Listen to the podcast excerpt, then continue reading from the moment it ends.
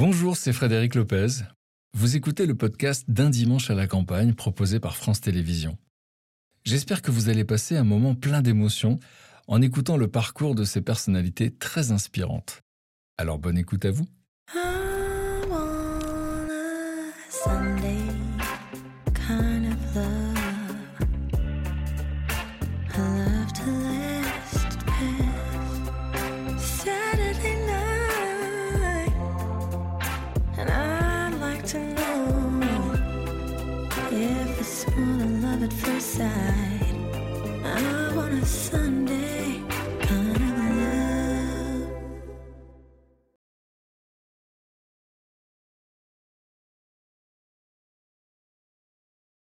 Parce que j'attendais le, le virage pour foncer, pour me... Ce qui m'emmène, ce qui m'entraîne, c'est ma peine. Je fais le tour des maisons de disques, mais il y a vraiment que lui. J'ai adoré être pris au sérieux. Il y a eu un truc où, un moment dans la vie, quand d'un coup on n'est plus, on n'est plus pris pour un, pour un débile, euh, non mais c'est vrai, c'est, ça fait plaisir quoi, je, vous- je vous dis la vérité. rendu mon contrat. J'étais très vexé. Non, genre, je veux juste un peu être considéré comme un mec. Allez, c'est fini, Ah oui. merci. Qu'il faut que je change ceci, qu'il faut que je change de là, et de plus en plus limpide parce que je me le projette au-dessus. Avec plaisir. Et euh. Quelqu'un m'a filé des antidépresseurs. Et là, j'ai eu un petit truc de bon. Là, je suis à deux routes, euh, un croisement important. Soit je pars là-dedans et je commence à prendre des antidépresseurs, soit je me dis euh, ça va passer.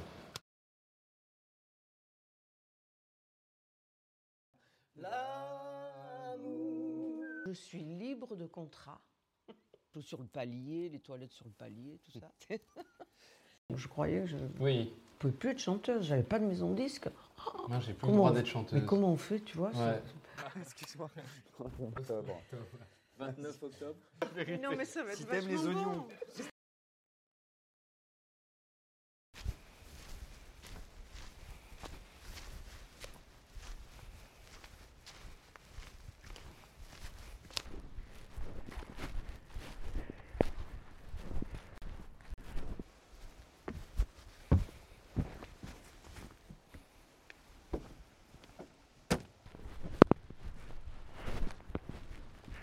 Salut, enchanté.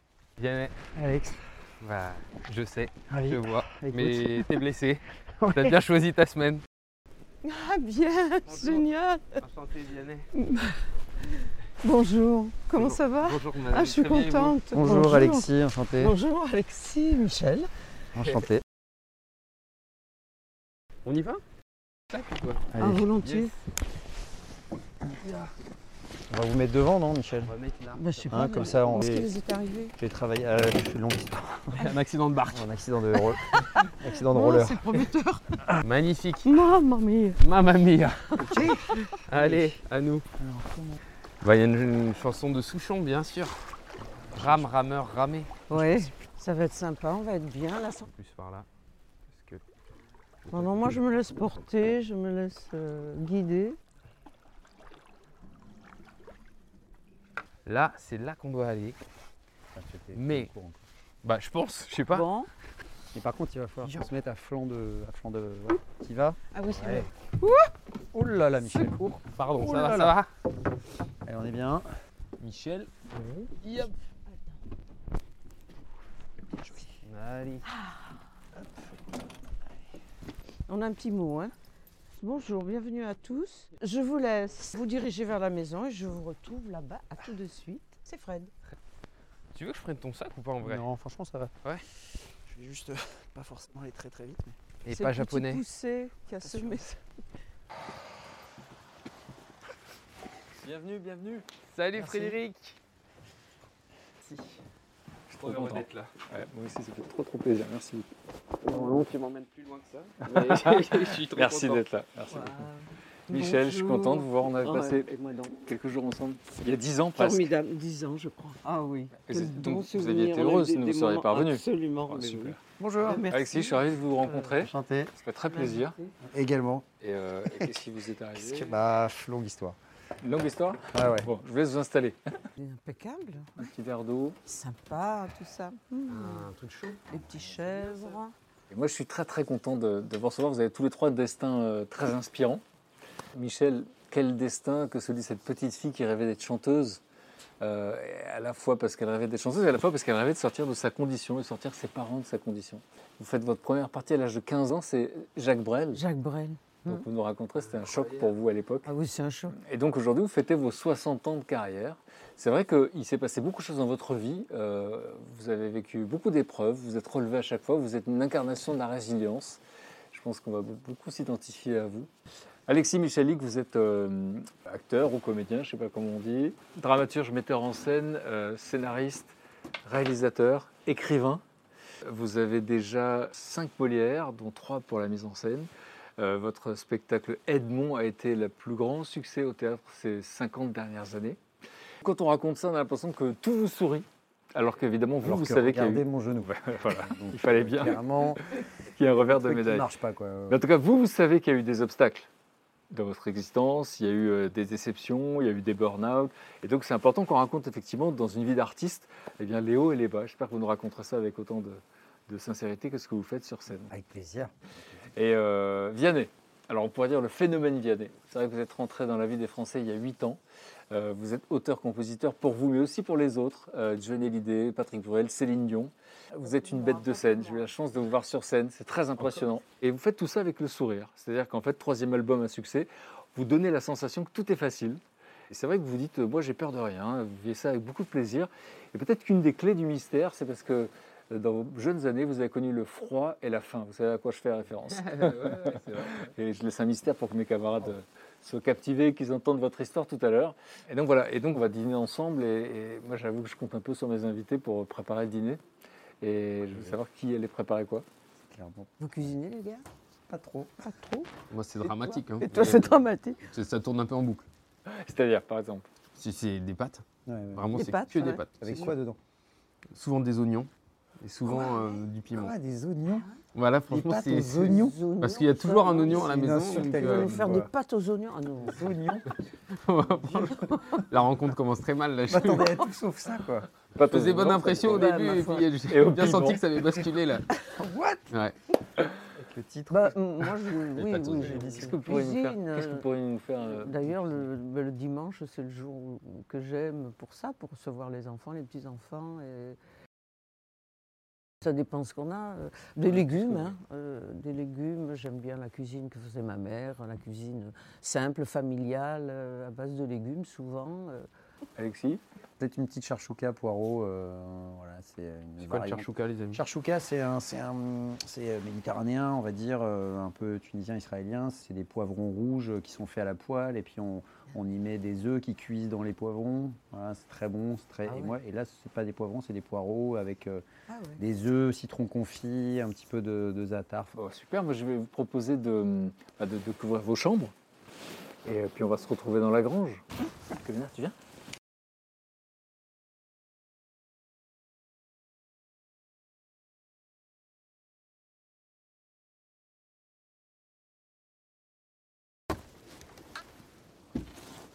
En rampe.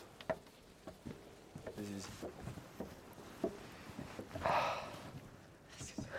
C'est magique. Ah oui, J'adore. J'adore. Oh, Moi, je suis vraiment là. Ok. Regarde. C'est que je vais collectionner les poupées anciennes. C'est la tienne? Ils ont retrouvé ta poupée? C'est ça. Ça va? C'est trop beau. Bonjour. Pas mal, hein Ça va? Michel, je vais vous proposer de regarder une photo de vous quand vous étiez enfant. Et on va imaginer euh, si vous aviez la possibilité, comme par magie, de revenir dans le passé et de parler à l'oreille de cette petite fille. Vous qui connaissez la suite de l'histoire. Alors je lui dirais bah, de- d'avoir plus confiance en elle, justement. hein. Puis elle est pleine de rêves. hein. Là, elle est, elle est déjà chanteuse dans sa tête. hein. Eh ben vas-y, chante ma fille, vas-y. Et confiance. Et ouais, chante. et confiance, ouais, c'est ça, tout à fait. Pour qu'on comprenne pourquoi vous avez déjà envie d'être chanteuse à 6 Oui, ans. Est-ce qu'on peut expliquer dans quel milieu vous grandissez? Un parents milieu modeste euh, euh, en Provence. Ouais. Euh, mon papa à l'époque est facteur et, et maman euh, euh, fait des saisons. euh, voilà, on ramasse des tomates, on ramasse des melons, on ramasse. Et euh, moi, je rêvais d'être chanteuse, de monter sur scène. Et j'étais très timide. Un jour, il y, avait, tu un camion. euh, il distribuait des, flyers comme ça euh, pour vendre, je sais pas quoi. Et moi, timide, je suis montée dans le camion. J'ai pris les flyers et je me suis mise à distribuer les trucs. Et le monsieur me dit, vous irez loin dans la vie.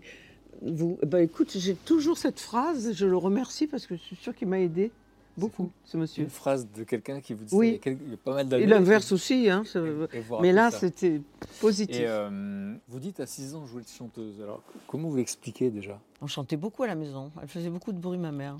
C'était la vraie méridionale, tu vois, un peu la maman de Sardou, tu vois.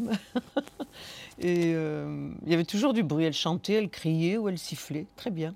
Elle Elle rêvait d'être chanteuse. Très bien, elle rêvait d'être chanteuse. Et quand maman a vu que j'aim- que j'aimais ça, elle m'a ben, aidée au maximum. À 6 ans, vous faites votre premier radio crochet.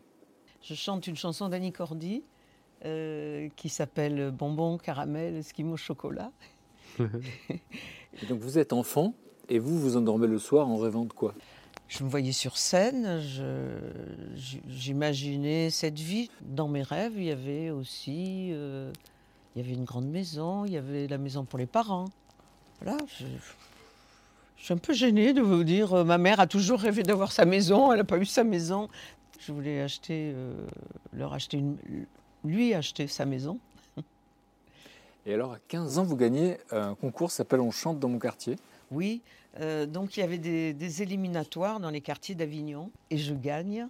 Et peu de temps après, Jacques Brel euh, vient chanter en Avignon. Et alors, au Palais des Papes. oui, tout à fait. Et on lui demande s'il accepte euh, de, de laisser passer en première partie le- le- la gagnante de- du concours de chant. Et il a accepté. Incroyable. euh, j'ai 14 ans, je chante en première partie de Brel. Et alors, Brel Bah, euh, C'était un mélange de- d'émotions euh, devant l'artiste, euh, magnifique, extraordinaire, et, et puis ma tristesse à moi de ne pas être à la hauteur. quoi. Et puis un an plus tard, à 16 ans, vous montez à Paris? Pour passer cette audition dans, une maison disque. Le même jour, il y avait une jeune chanteuse qui faisait des essais pour son deuxième disque, Agnès Fontaine. L'ingénieur du son se trompe, il fait deux disques souples, il met son nom sur mon disque. Et, quand M. Hazan, le patron de chez Philips à l'époque, bah, il écoute euh, Agnès et, il m'entend chanter Exodus. Voilà, il s'est dit c'est pas Agnès, c'est qui cette, euh, cette chanteuse? Et voilà comment j'ai pu rencontrer, euh, euh, enfin être introduite chez, chez Philips. Ils sont descendus dans le midi quand même, tu vois, pour, pour m'écouter, pour me faire signer le contrat. Puis on est- je suis montée avec mes parents. Alors vous étiez mineur, donc à l'époque vos oui, parents bien qui sûr, mes, contrat. mes parents ont signé euh, avec, pour moi, avec moi, bien sûr. Et alors vous montez euh, habiter à Paris. Alors qui vous suit? Votre maman? Maman et ma petite sœur. Donc on s'installe euh, rue Bergère, 33 rue Bergère, euh, toutes les trois, à côté des Folies Bergères. à côté des Folies. Où vous serez au mois d'octobre prochain. Le 29 octobre, oui, oui. Et on s'installe dans une petite chambre de bonne, euh, toutes les trois, au sixième étage, avec l'eau sur le palier, les toilettes sur le palier, tout ça. Et, C'est euh, magnifique. Premier 45 tours, c'est quelques temps plus tard, à peine trois mois plus tard. Oui, avec une chanson américaine, une reprise. Donc je chante C'est dur d'avoir 16 ans. C'est gentil, mais, mais je passe à Salut les copains. Et ça, c'était euh, c'était énorme, tu vois. Et on regarde une de vos premières apparitions à la télévision. Ah oui. Ah mon Dieu Incroyable. C'est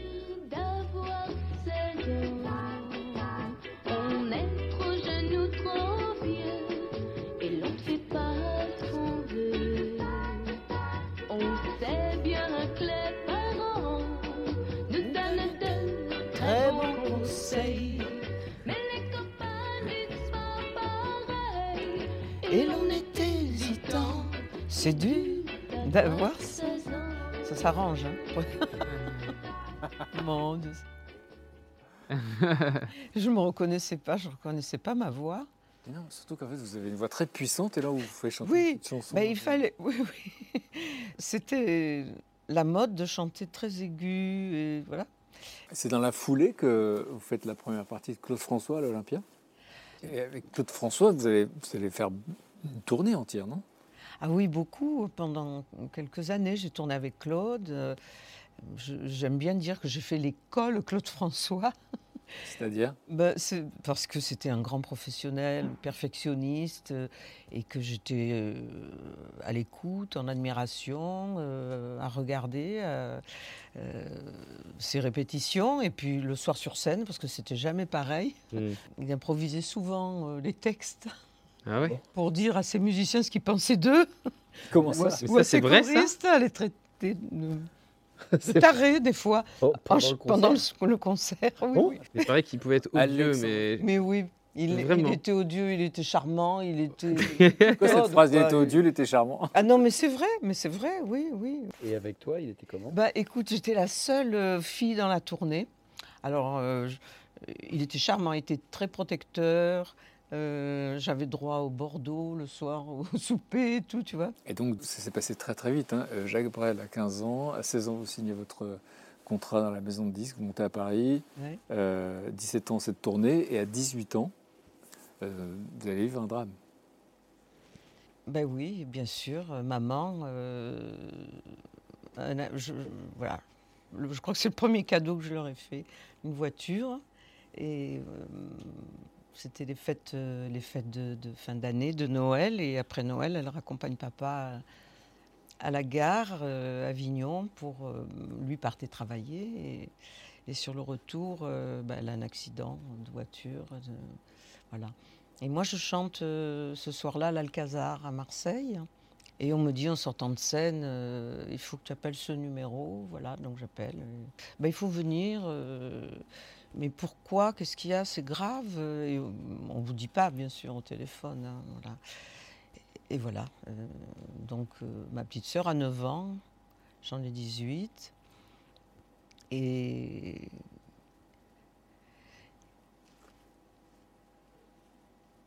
Et j'ai un regret parce que ma sœur n'a pas vu maman. J'ai pas, j'ai- je ne savais pas. Tu as 18 ans, tu ne sais pas trop. Tu dis, euh, elle voulait voir maman, mais je n'ai pas voulu. Sur le moment, évidemment, c'est euh, c'est- terrible. hein. Et, puis, et puis pour ma petite sœur, quoi, qui avait 9 ans. euh, Et vous êtes qui était perdu. et- et- Et donc, vous êtes devenue la maman de votre petite sœur. je suis 18 ans. devenue la maman de Brigitte. Et euh, moi, j'avais la chance, je trouve, de bah, d'être portée par le public, je vais dire, par des gens qui, euh, qui, vous, euh, qui vous montrent leur affection, leur, euh, qui vous soutiennent, qui vous écrivent. et puis vous chantez, vous montez sur scène. Et et c'est vachement important, quoi. Heureusement, c'est ouais. Et puis on avance.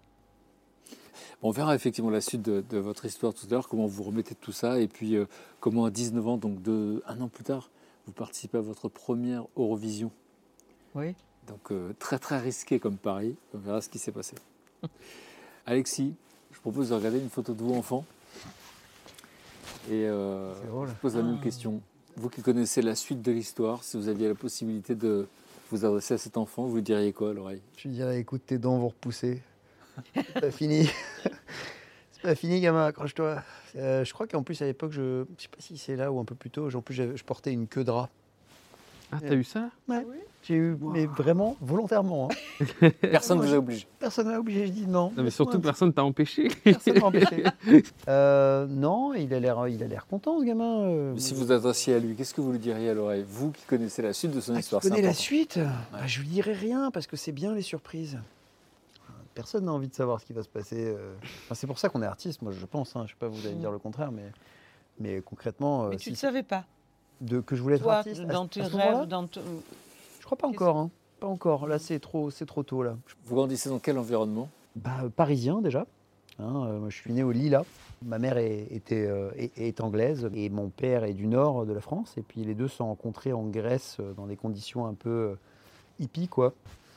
Et, euh, et puis ils sont installés à Paris. Donc euh, j'ai grandi à Paris. J'étais le premier, euh, premier de la famille, avec mon petit frère qui a, qui a 5 ans de moins. Et, On a grandi aux Abbesses, vers, vers Montmartre, donc, qui à l'époque est un quartier très populaire. Et ma mère était prof d'anglais.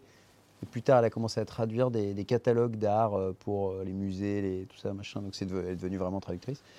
Et mon père est télématicien et artiste. Alors, télématicien, c'est quoi? C'est l'ancêtre euh, d'Internet, c'était la télématique. Puis après, il a lâché, il est devenu euh, artiste peintre. D'ailleurs, je crois que c'était plasticien qui avait marqué plutôt qu'artiste peintre.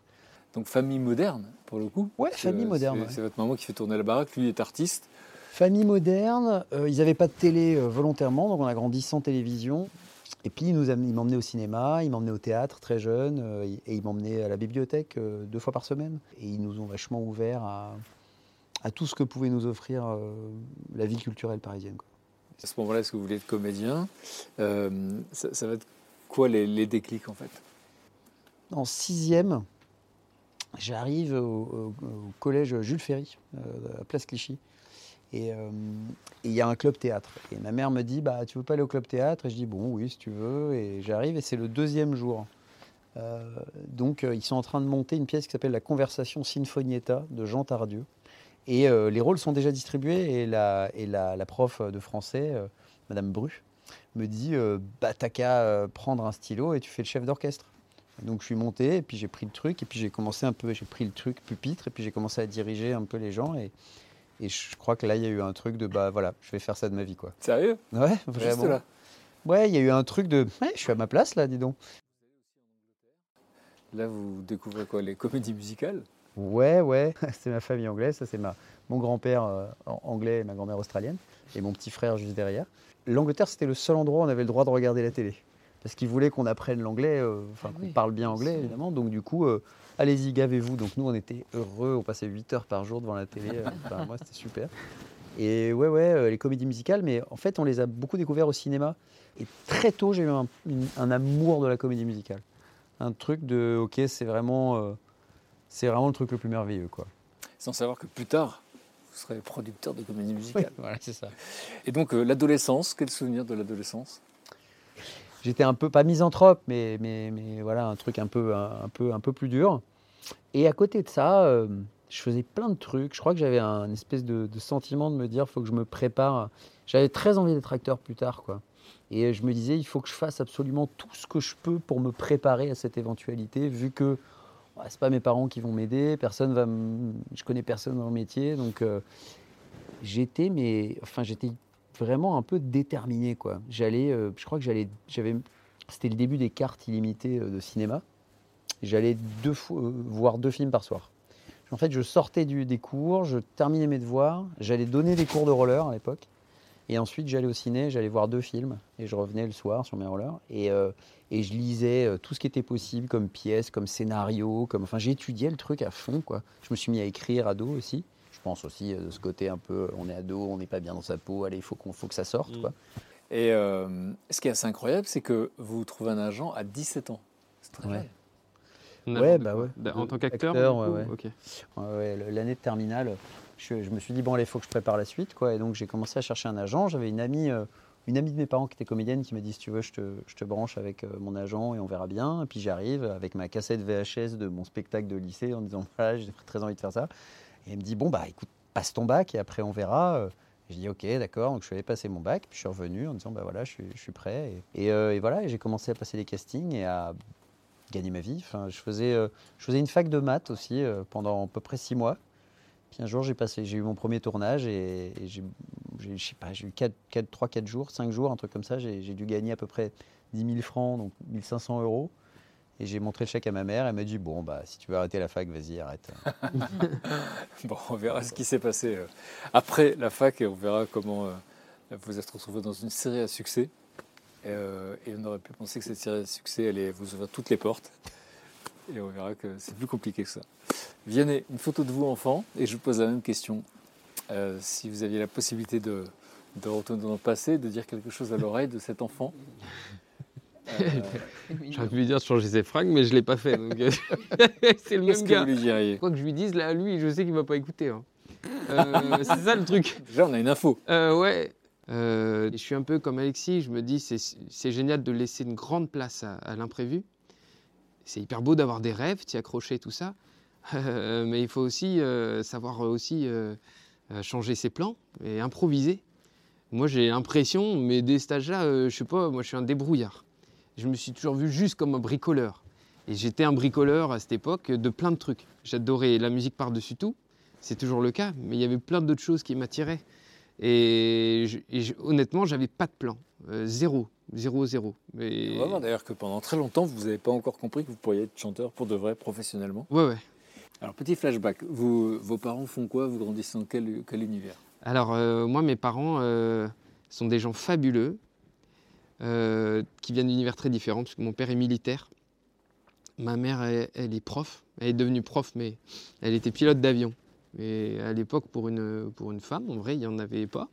Donc, elle était instructeur euh, pilote d'avion. Et puis, euh, ils se sont rencontrés sur un aérodrome avec mon père qui était pilote d'hélicoptère dans l'armée. Et euh, Voilà. donc, vous grandissez un petit peu à Pau. Mm. Et euh, vous, avez, vous êtes quatre frères. Voilà, on est une famille nombreuse. C'est vrai que j'aurais dû commencer par là, parce que c'est ça qui conditionne beaucoup de choses. euh, Ça conditionne je quoi? trouve. Un sens de, de l'équipe, déjà, euh, un sens du collectif, c'est ça? Ça enseigne aussi vraiment la valeur travail, parce que deux parents avec quatre enfants, ils sont obligés de charbonner euh, comme des damnés. Euh, moi, ma maman, elle a toujours travaillé, euh, alors qu'on était quatre enfants. Et j'ai pas souvenir vraiment d'avoir été gardé.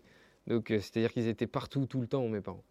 Donc, euh, on avait un rapport au travail où, à, à la fois à l'école, on, est- on les dépitait parce que vraiment aucun de nous n'a brillé, mais aucun. Euh, c'était vraiment. euh, Vous n'aimiez pas l'école? Au primaire, c'était nickel. Je sais pas ce qui s'est passé. Sixième, fin de la fierté parentale. Je sais pas. c'était- Et t'as pas de frères qui sont devenus pilotes? Non, grande dame de mes parents. Deux pilotes, zéro pilote euh, Deux pilotes, zéro pilote. Ouais, Ton plat. dur. Et euh, c'est quoi les valeurs? C'est quoi que vous entendez dans la bouche de vos parents? Qu'est-ce qu'ils essaient de vous transmettre? Je dirais la gentillesse. C'est un mot très global. Mais ils m'ont toujours forcé à avoir un regard euh, euh, sur l'autre, euh, à pas regarder que mon assiette et tout ça. Euh, mais ils étaient obsédés aussi par le fait qu'on ait euh, du caractère. C'est-à-dire qu'on soit à la fois respectueux, gentil, euh, discret quand il le faut, euh, mais qu'on sache ce qu'on veut, qu'on se laisse pas faire. Et, Et cultiver sa singularité, c'est ça? Ouais, c'est ça. Eux sont des gens singuliers. Euh, voilà. Mon père, c'est un militaire, mais fou de musique, qui me fait découvrir la musique par la musique antimilitariste, en plus par le forestier, toute sa période antimilitariste, tout ça, en me disant, écoute, il dit n'importe quoi, mais c'est tellement beau, écoute ça. Et donc euh, euh, voilà, c'est des originaux, mes parents. Mais par contre, l'idée, c'est de pas de pas trop briller non plus. Euh, c'est pas ça, c'est culturel, mais c'est comme ça. On on veut pas, on prend pas toute la place dans une pièce. Il faut pas, il faut pas ça. et, et vous, vous avez dit, euh, donc, euh, parents mélomanes, votre père fou de musique, Mm, mm. et, et vous dites avoir eu un déclic en voyant votre père jouer une chanson. Ouais. Alors il jouait très souvent dans la cuisine, mais un soir, il, il jouait Brassens et puis il a joué Aline de Christophe. Bon. Et là, je sais pas, c'est vrai que ce moment, je me suis dit que, que là, on était tous à l'écouter. Euh, et c'était pas parce que c'était notre père. On était tous captivés, il y avait une magie, et je m'étais dit que je voulais faire ça vraiment. Euh, je- en tout cas pour moi. Je pensais pas au Ça, vous métier. n'avez pas parlé de métier à ce moment-là, vous ne parlez pas de métier. Non, pas du tout. Vous moi, j'ai envie dit, de chanter de. de- Je vais chanter des trucs, mais par contre, euh, je voulais faire mes chansons. Voilà. Et, euh, et vous apprenez euh, à jouer de la guitare tout seul? Oui. Alors mon père, il me montre des trucs. Ouais. Euh, et puis, mais après, c'est des heures et des heures et des heures et des heures de guitare, euh, avec une obsession de progresser. À 12 ans, vous montez à Paris, vos, vos parents déménagent, vous montez à. Paris, et, euh, et là, vous allez dans une école qui ne vous plaît pas du tout. Et je ne sais pas si le problème c'est l'école ou si c'est l'âge, l'adolescence, quoi. C'est une école, comme euh, 95% des écoles, c'est une école de quartier. Donc il n'y a que des gens du même quartier. Donc c'est vrai que très vite, j'ai l'impression de tourner en rond. Et en fait, je prends conscience là que je m'ennuie très vite euh, sur plein de trucs. Et puis c'est surtout que je suis vraiment, je suis, je suis pas bon à l'école, je suis, je suis moyen, juste en dessous de moyen. Donc c'est moyen décevant. Et comme j'ai une tête de bon élève, je suis toujours décevant. Vous voyez, il y a un truc. La tête de bon élève, ça me sauve parce que comme je fais n'importe quoi, euh, on me soupçonne pas de faire n'importe quoi. Et à la fois, quand ils se rendent compte du poteau rose, je suis toujours à la déception. Quoi. Donc il y a un truc comme ça euh, qui, qui me colle à la peau. Et, euh, et donc je parle à mes parents et je leur demande d'aller en pension. Voilà. Je me dis là, il y aura des gens qui vont venir de toute la France. Donc je sais pas, j'aurai forcément un truc plus original.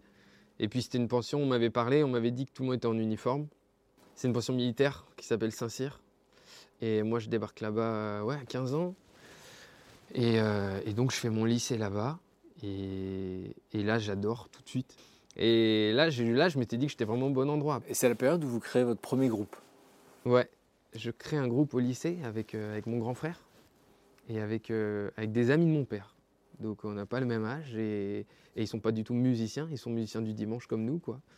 Et puis c'était un peu l'idée de faire des concerts, donc j'en ai fait, franchement j'en ai fait que dalle en, en fait. On répétait beaucoup plus qu'on ne faisait de concerts, il faut, faut un public pour faire des concerts. donc on n'en faisait pas, mais euh, on en a fait deux trois, deux, trois quand même. En fait vraiment, euh, la musique, il n'y a pas un moment où je me dis que ce, ce sera mon métier. Pas un Comment c'est possible? Euh, moi, j'adore les chanteurs, mais euh, ils étaient jamais, ils sont jamais banals. Et il y avait un truc où je savais qu'esthétiquement, j'étais comme mes copains. C'est pas comme si j'avais, j'avais eu un look de rocker ou quoi. J'avais rien en fait. J'avais pas de look. J'étais en uniforme moi. Moi, ce que je voulais, c'était continuer à faire des chansons dans ma chambre, euh, ou pour mes proches, ou pour mes copains. Comme au lycée, je en faisais beaucoup. Et, et puis, parfois, je me disais euh, que je pouvais en écrire pour d'autres gens. Ça, j'avais confiance en moi là-dessus. Donc je m'étais dit peut-être un jour pour d'autres gens, mais pas, pas moi avec ma tête et mon uniforme, quoi. À 18 ans, vous passez des concours. Ah ouais, ouais, de, d'école de commerce. Je rate les concours sauf un. Il y en a un, ils sont sympas. Ils, ils me, ils me prennent. C'est clairement pas la meilleure école, du coup, forcément, logiquement. Mais j'ai fait ces trois ans. C'était tellement pas pour moi quand même que, que j'ai- il fallait que je fasse autre chose. Et, et j'avais toujours aimé dessiner et coudre. Voilà. Bon, donc j'ai fait une école de couture. Voilà. J'ai J'ai fait- vu la réaction que vous attendez. euh, Coudre, on l'avait pas entendu. Ouais, ouais, écoute, je l'ai pas développé, mais même le dessin, l'armée, la couture. non, mais voilà. Et, et comme j'aimais la couture et que et j'avais vraiment ce besoin à ce moment-là de dessiner plus et puis de coudre plus, euh, et ben j'ai- là j'ai passé des concours. Bon, et là je les ai eus. Et surtout, j'ai adoré après. J'ai adoré fabriquer des vêtements et, et je, je reconnais, j'ai adoré être pris au sérieux. Il y a eu un truc où, un moment dans la vie, quand d'un coup on n'est plus, on n'est plus pris pour un, pour un débile. euh, non, mais c'est vrai, c'est, ça fait plaisir, quoi. Je, vous- je vous dis la vérité. Ça fait Euh, plaisir. Bah ouais, ouais. Et surtout, là, j'ai compris que j'avais une force de travail euh, dingue. Parce que d'un coup, j'ai bossé énormément. Et je dormais quasiment pas. Vraiment, je dormais que dalle. J'étais passionné. Bon, on verra tout à l'heure comment euh, la musique devient quelque chose d'important et de sérieux dans votre vie. Et là, je, je me demandais si, euh, euh, juste avant de préparer le dîner, vous pouviez nous, nous aider à, à être un peu créatifs, on va dire. Je fais, je fais exprès de garder les mystères pour qu'ils se demandent ce qu'on va faire. On y va? Je ne dirai rien.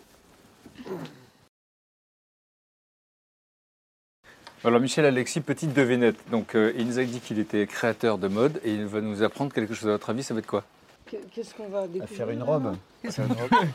Atelier couture? Alors on va voir. Bien sûr, bien sûr.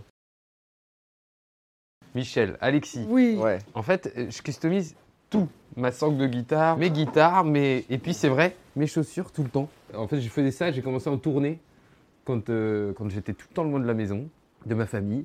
Moi, je, les- je mettais leur nom un peu partout. Moi, j'aime bien dessiner des, des- des robes, des tenues de scène, justement. Mais souvent, je les Ah. dessine, les tenues de scène. Moi, je ne sais pas du tout je suis une quiche en dessin, donc euh, Moi j'ai eu 2 sur 20 au bac, donc on va voir. Alors, les amis, il nous faut euh, bah, une paire de baskets. Il nous faut de l'alcool. Donc, on va dégraisser les chaussures avec ça. Euh, et ça, donc, euh, j'ai ramené. Oh, Mais, est euh, équipé. Hein. Ça, c'est les miens. ok? Et à la toute fin, on va figer les couleurs avec un pistolet à chaleur. À chaleur. Ah ouais.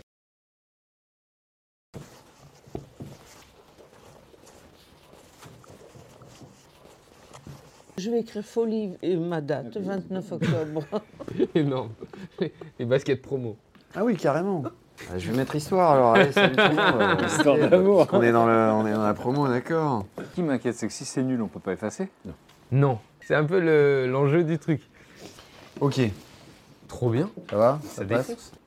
C'est marrant, mais tu vois, ça, je faisais ça vachement dans mes agendas au collège, lycée, tu vois.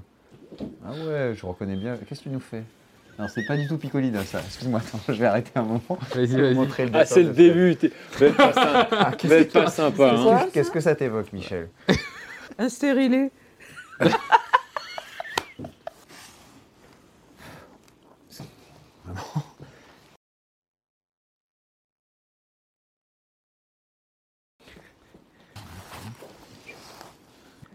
Bah, on pourrait presque se croire que c'est Piccolina qui l'a écrit. hein.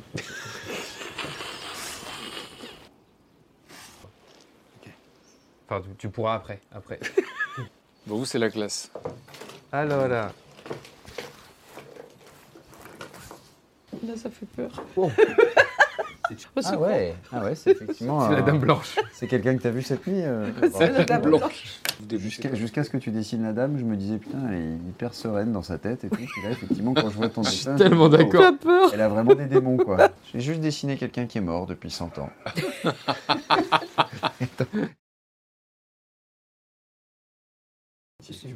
Ça marche? Ah ouais, ouais. Allez, on va le préparer. ce Allez, petit bravo. dîner. Bravo les amis. On s'est bien marré. Puis ça révèle un peu la personnalité, euh, les gens moqueurs et tout. Comme Michel. Est-ce qu'elle est dure? Michel a été vraiment dur. À quoi ça sert d'aimer? L'amour ne s'explique pas. C'est une chose comme ça qui vient on ne sait d'où et vous prend tout à coup. Mais oui, regarde-moi. À chaque fois j'y crois et j'y croirai toujours. Ça sert à ça, l'amour. Bravo Mais toi, t'es le premier. Moi, j'aimerais qu'on continue un petit peu votre, euh, votre récit. Euh, donc, euh, Michel, on a vu que bon, la chanson, bah, voilà, à 6 ans, vous vouliez être chanteuse déjà. Peut-être sans doute parce que votre maman vous rêvait d'être chanteuse. Il y avait quelque chose comme ça de Ouais. la transmission. Et puis, euh, vous faites des radiocrochets à l'âge de 6 ans. À 15 ans, vous chantez en première partie de Jacques Brel. Première partie de. Premier disque à 16 ans. Oui. Et puis, à 19 ans, euh, on vous propose de faire l'Eurovision. L'Eurovision pour représenter quel pays d'ailleurs à ce moment-là? Euh, Le premier. Luxembourg. Le Ah bon? Luxembourg. Ouais, ouais, ouais. Pourquoi vous acceptez? Parce que c'est très risqué. Mais pourquoi? J'ai accepté Parce que j'allais devenir une grande vedette. si, si je gagnais à l'Eurovision, j'ai pas gagné, mais euh, voilà. Tu sais, c'est pour ça que j'avais tellement de trac. J'avais l'impression de jouer ma vie, quoi, presque, ce soir-là. Michel, 19 ans, à l'Eurovision. Ah. Oh, c'est pas vrai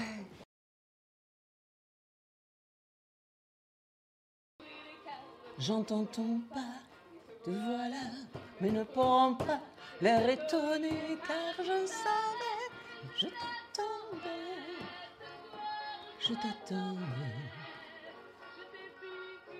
que tu viendrais, et je savais.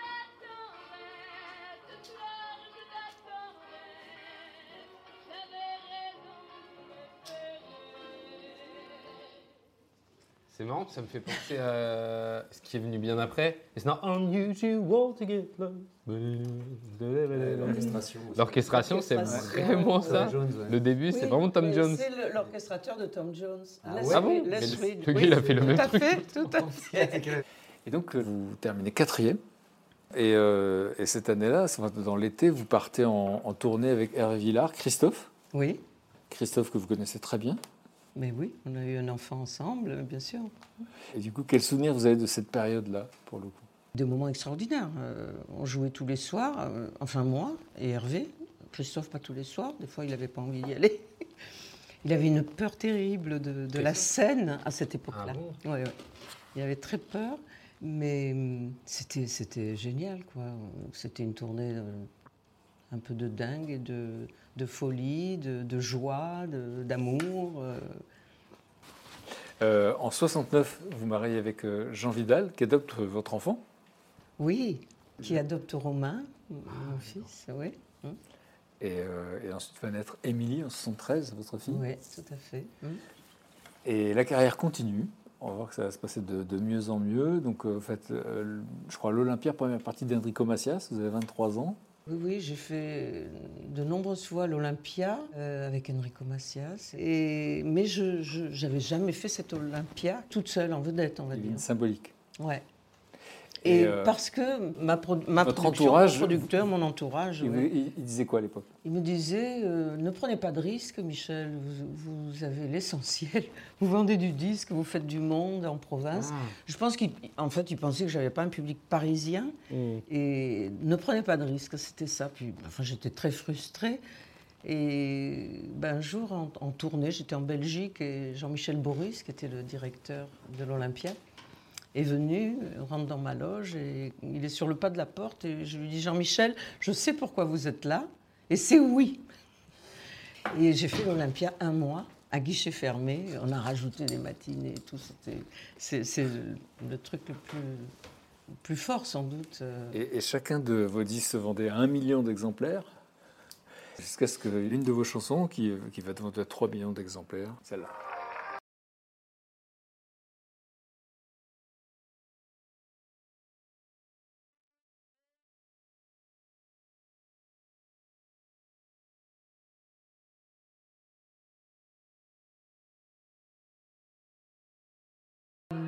Les 17 ans. Emmène-moi danser ce soir. Flirtons ensemble enlacés dans le noir, timidement.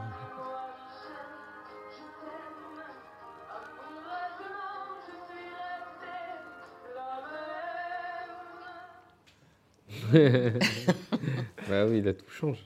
Tout change en fait. Grande chanson, oui, de François Valéry. Les femmes ont fait le, le succès de cette chanson, euh, l'ont beaucoup acheté, l'ont offert à leur euh, mari, souvent. C'était un message clair. C'était un message, oui. Ah oui. Un chauffeur de taxi un jour me dit euh, Vous savez, Michel, j'ai des problèmes à la maison à cause de vous, parce que quand j'arrive le soir, euh, je trouve votre disque dans mon assiette et, et, ma femme fait tourner le- votre chanson. Donc on a vu euh, des millions de disques, euh, des, des tournées incroyables, c'est- complet partout. Et, et à ce moment-là, donc vous avez deux enfants, votre petite sœur. Co- Comment on fait pour gérer tout à ce moment-là? On fait comme on peut. hein. Souvent, je rentrais la nuit, puis j'étais là au petit déjeuner le matin, puis j'allais dormir après, quand les enfants étaient à l'école. Voilà.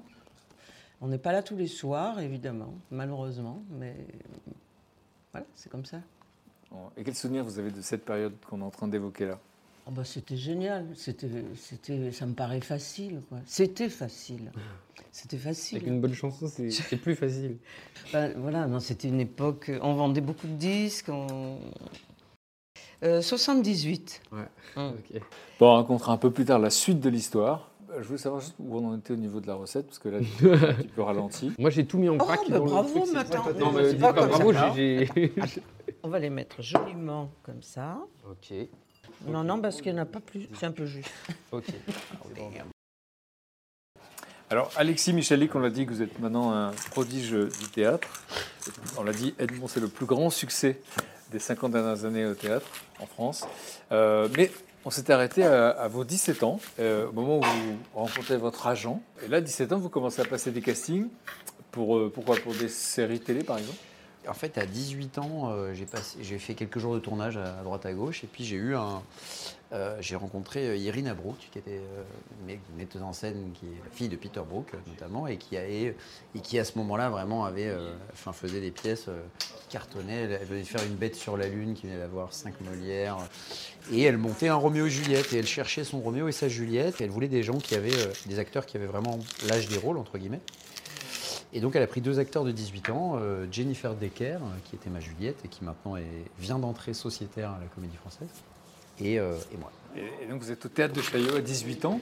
Ouais. C'est incroyable. Ouais, c'est fou. J'ai vraiment beaucoup appris euh, sur, sur, ce, sur ce spectacle, mais, mais j'ai aussi, surtout, eu le premier virus de la mise en scène. Tout d'un coup, j'arrivais dans, une- dans un endroit où euh, elle disait Bon, bah, allez, improviser. Et puis tout le monde était hyper doué. Moi, je me sentais euh, nul, quoi. Vraiment, ils savaient tous chanter, danser, faire des trucs et tout.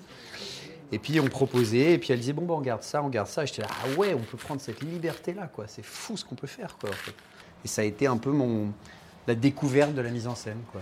Et alors, en tant qu'acteur, vous avez 18 ans, vous, Ouais. vous jouez euh, dans Roméo et Juliette à Chaillot. Là, à ce moment-là, dans votre esprit, vous dites ça va être la folie, toutes les portes vont s'ouvrir. Et en fait, euh, pas du tout, quoi. Euh, j'ai plutôt eu quelques mois de chômage, on va dire. Et, euh, et voilà, et là, à ce moment-là, bon, bah, qu'est-ce que je fais, quoi? Et c'est quoi C'est c'est une période de doute à ce moment-là? Ouais, c'est une période de doute. Je crois que j'ai fait mon premier burn-out à ce moment-là. Genre, je me suis réveillé un matin et j'avais vraiment la- une impression de sorte de migraine, un truc bizarre, un truc où moi, mon corps, il veut plus marcher, quoi. Enfin, Et, euh, et pendant quelques jours, vraiment, je, je me disais, je, je suis, je suis malade, quoi. J'ai un truc, j'ai un problème. Finalement, quelqu'un m'a filé des antidépresseurs. Et là, j'ai eu un petit truc de bon. Là, je suis à deux routes, euh, un croisement important. Soit je pars là-dedans et je commence à prendre des antidépresseurs, soit je me dis, euh, ça va passer. Et euh, en fait, j'ai pas pris d'antidépresseurs et puis j'ai dit, ça va passer. Et puis, Et a posteriori, comment vous l'expliquez ça? C'est Que- quoi exactement qui a provoqué ça? Je me mets une pression folle, quoi. Je Ah, me- c'est ça. Enfin, je pense, il doit y avoir de ça. hein. Je m'explique comme ça. J'écris tout le temps. Je suis en train d'essayer. Je veux vraiment y arriver, quoi. Donc je pense qu'il y a un truc de déception. De bon, bah, ça s'enclenche pas, quoi.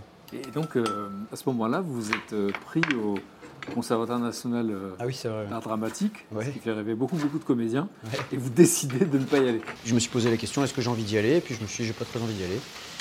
Et donc euh, je suis monté voir le directeur et je lui ai dit voilà, je vais vous signer une lettre. Et, et j'ai encore une lettre qui dit vous avez été admis au concours, mais vous avez laissé votre place à quelqu'un qui a été repêché, quoi.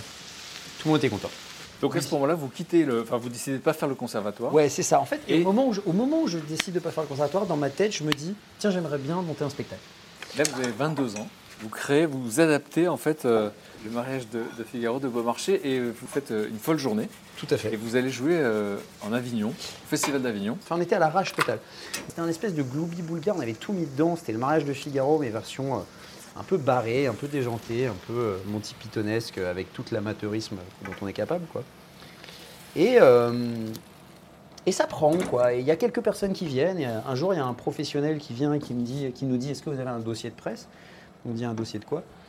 Et il nous explique que- qu'en fait, il faut, faire un dossier et qu'avec ce dossier, bah, on peut vendre des dates du spectacle. Et on dit, mais vendre des dates, mais où? Et on comprend que- qu'en fait, il y a une économie dans le théâtre. En fait, le théâtre, c'est comme ça que ça marche. C'est-à-dire que on va à Avignon, il y a des professionnels qui viennent voir le spectacle. Et puis après, ils disent, bah, je vous prends pour une date, euh, et ils nous payent la date, et c'est comme ça qu'on se paye. Et je fais, ah, mais on peut être payé en plus. Et à partir de là, on- on- voilà, ça a été le début de la professionnalisation, quoi. Deuxième spectacle, c'est La Mégère à peu près apprivoisée. Là aussi, c'est un succès et vous rencontrez un producteur à ce moment-là. Et ouais, cette première année, effectivement, euh, 2006, on arrive, à- on arrive avec la Mégère et on rencontre Arthur Junio qui venait d'acheter un théâtre lui-même. Donc euh, Arthur vient voir et dit Ah, c'est super votre truc, euh, venez, j'aimerais bien vous produire. Et je dis Mais c'est quoi produire? Il dit bah, Par exemple, je vous paye un décor. Faut savoir qu'à l'époque, nos décors, c'était genre deux draps. quoi. Un drap, ouais, c'est ça, ce que j'allais dire. C'était vraiment moi, ma conception de la lumière et de ce que c'était, c'était vraiment zéro. quoi. Et puis en fait, de fil en aiguille, il nous a produit. Arthur appelle son ex, Salomé Lelouch, euh, qui était directrice du, du, ciné, du Ciné 13. Il dit Tu veux, tu veux pas me filer un créneau Elle lui dit bah, Il me reste les lundis. Il dit Ok, on prend les lundis. Et puis c'était plein, et puis les gens venaient, et puis c'était sympa, et puis ils nous aimaient bien. Et en fait, finalement, on a joué la- le spectacle, on l'a joué 300 fois, et, euh, et, euh, à la dernière, on était au Splendide, et on, avait, euh, on a fait un direct sur Paris Première. Et tout ça se passait à peu près bien. Moi, je jouais dans les spectacles, je- on les montait, on faisait notre truc, on, tout, quoi. On allait chercher les costumes à droite, à gauche, Ju- jusqu'au porteur d'histoire, où là, il y a eu un vrai, changement. on va parler plus tard. mais-. Donc Un voilà. message de, de Arthur Junot, qui a été un des premiers à Un croire en message d'Arthur.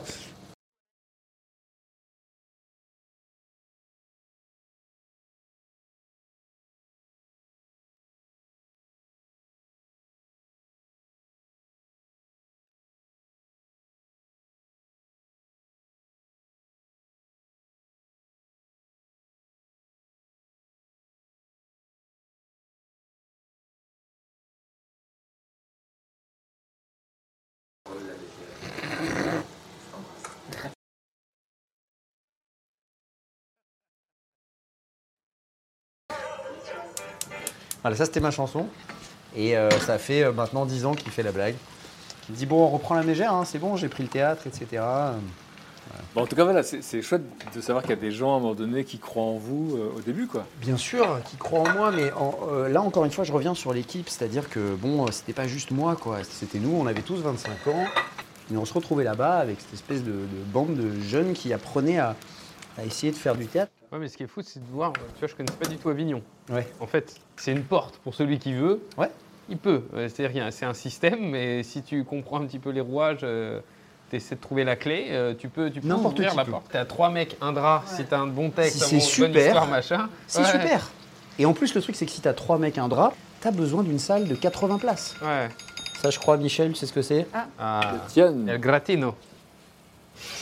Là, c'est un peu. Vous oui, encore oui, oui, on peut 10 le minutes. Oui, oui, oui. 10 Ok. minutes. C'est déjà dégueulasse ce que je suis en train de vous faire. Ah, non, non, c'est. Non, mais ça va être si t'aimes les oignons, bon. si t'aimes les oignons, l'ail et l'huile d'olive, hein. C'est une friteuse en fait, j'ai beaucoup misé sur l'huile d'olive.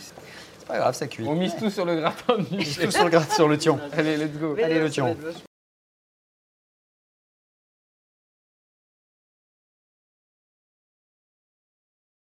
Ce plat, je mets l'épinard quand même, hein, parce qu'il n'y a pas de raison qu'il n'y en ait pas. Merci. Là, c'est poireaux, épinards, œufs, Des épinards, œufs. Alors, ouais, ouais. Merci. Ouais, je vais faire un- Allez, une un- petite tomate. Vais. Moi, la mienne. c'est voilà, la- Michel. c'est Merci, l'assiette de merci. Vianney, c'est l'assiette Ça de vous suffit Si t'aimes les oignons, Ça fond dans la bouche. Mmh. Putain, tu m'as mis beaucoup de tas de Mon, chouchouka mon là. tien est bon aussi. Ma femme On s'est fière bien de moi. moqué de ces coquillettes euh, aux oignons frits. Moi, j'aime bien. hein. Ah, Ah Tout est bon. Ça va. Hein? Et moi, j'aimerais bien qu'on parle euh, des premiers pas de, de dans le métier, parce que tout à l'heure, euh, on a raconté un peu votre enfance. Vous apprenez tout seul à jouer de la guitare, vous écrivez des chansons. Vous faites ça, au fond, pour vous. Et puis, vous faites des études, et puis vous vous retrouvez dans une école de mode. Vous, faites vous adorez créer des vêtements. Et donc, à quel moment vous, vous devenez chanteur? En fait, on a, je vous ai parlé de ces fameux amis avec qui je jouais le dimanche la musique. Et dans ces amis, il y en a un qui est architecte. Et cet ami architecte, c'est les débuts de Facebook. Il voit une annonce Facebook euh, de Isabelle qui fait, euh, qui cherche des voix pour des pubs, tout ça. Et elle cherche une voix. Et je crois qu'elle demande une voix un peu rock and roll, rock. Ce qui n'est pas du tout ma voix. On va pas se mentir. Voilà. Et, et bref, mon ami architecte, il commente, il dit écoute, je- moi le dimanche, je fais de la musique avec un gars, il a une voix bizarre. Donc peut-être que ça peut aller avec ton truc. Donc j'y vais avec ma guitare, et puis j'écrivais sur papier, donc j'avais mon petit carnet avec plein de chansons. Elle voit que j'ai ma guitare et que j'ai mes feuilles. Et elle me dit mais parce que tu fais des chansons? Je dis oui, oui. Elle dit tu peux m'en jouer Euh, Je suis hyper content parce qu'on me demande de jouer mes chansons. Et en fait, euh, je vois qu'elle est très sensible. Euh, là, il y a un moment où elle me dit bah écoute, moi j'aimerais bien être ta manageuse. Mais elle n'est pas manageuse. C'était hyper gentil et encourageant pour moi, mais je voulais pas être chanteur. Et à ce moment-là, j'ai 20 ans et j'ai dit merci beaucoup, madame. Moi, là, je termine mes études et si vous voulez, on les enregistrera. Et puis à un moment, j'ai deux semaines de vacances. Et elle me dit, bah, pendant les deux semaines, il y a un gars qui s'appelle Antoine et Sertier. Va lui jouer tes chansons et puis va les enregistrer, ça nous fera des maquettes. Donc j'y vais et puis je m'éclate en fait. Là, je comprends, j'enregistre pour la première fois. Je suis comme un dingue. J'adore ce qui se passe. Et j'aime trop parce que mes chansons, tout ce que j'avais dans la tête, ça prenait vie quoi. Je le regarde faire avec mes chansons, il bidouille tout ça. Et puis là, on a un album, mais moi je suis étudiant et j'ai pas de producteur, j'ai rien. Donc euh, ma manageuse, elle va avec mon album voir euh, plein de maisons de disques. On a un petit message d'elle parce qu'elle a cru en vous, euh, là aussi, euh, avant les autres. Donc, euh, juste pour entendre ce qu'elle dit aujourd'hui de cette histoire. Je voulais juste te faire un petit message et te révéler quelque chose que tu sais probablement déjà, euh, mais que j'avais très envie de te dire, c'est que tu es l'un des hommes les plus importants de ma vie. Voilà, c'est pas un scoop, mais au moins tu, tu en as la confirmation aujourd'hui. Euh, voilà, et j'espère que de temps en temps, il t'arrive de ressentir un petit peu de fierté quand même pour tout ce chemin que tu as accompli. Euh, je t'embrasse très fort et je te dis à très vite. Elle a l'air gentille, hein Elle est là depuis le début, donc. Elle tape aux portes avec ses maquettes, Ouais, elle- des maisons de disques. Elle va voir un premier label. Le, le mec qui écoute, il me propose euh, de travailler ensemble. Et il se dépêche parce qu'il dit bah, tout le monde va lui proposer. Elle fait le tour des maisons de disques et tout. Et elle fait le tour des maisons de disques, mais il y a vraiment que lui qui voulait en vrai. Il s'est il dépêché de faire une offre. Mais je valais pas autant qu'il pensait parce que vraiment personne ne, ne voulait de ses chansons. Et là, je suis super heureux en fait. Je j'y connais rien au contrat et je réalise que vraiment ça m'intéresse pas. Ce que je sais, c'est qu'il y a quelqu'un qui veut bien sortir mes chansons. Et c'est là où j'en parle à mes parents en fait, où je dis bon bah je vais sortir des chansons. Euh, de toute façon, j'avais prévu là d'ouvrir une boutique de vêtements, de robes. Euh, je voulais partir dans le nord, en Suède ou voilà. Donc j'ai dit bah je sors les chansons. Si ça marche pas, vous inquiétez pas, j'ai mon j'ai mon plan B. Et je terminais mes études, je sors les chansons et, et comme d'un coup il y avait il y avait un petit public, mais ils étaient très actifs. Donc je pouvais pas les lâcher. Donc, euh, donc ils m'ont porté. Il y a eu les premiers 10 personnes, et puis après, il y en a eu un peu plus, et puis, et puis un peu plus. On regarde votre première télé, vous avez 23 ans. 23 ans. Mon Dieu. Si va la vie, enfin, surtout la tienne, je m'abrutis. La barbe poussait pas. J'ai essayé et tout. à jouer fontaine. Pas là, mais t'es pas là, mais t'es où? Pas là, mais t'es pas là, mais t'es où? Pas là, mais t'es pas là, mais t'es où?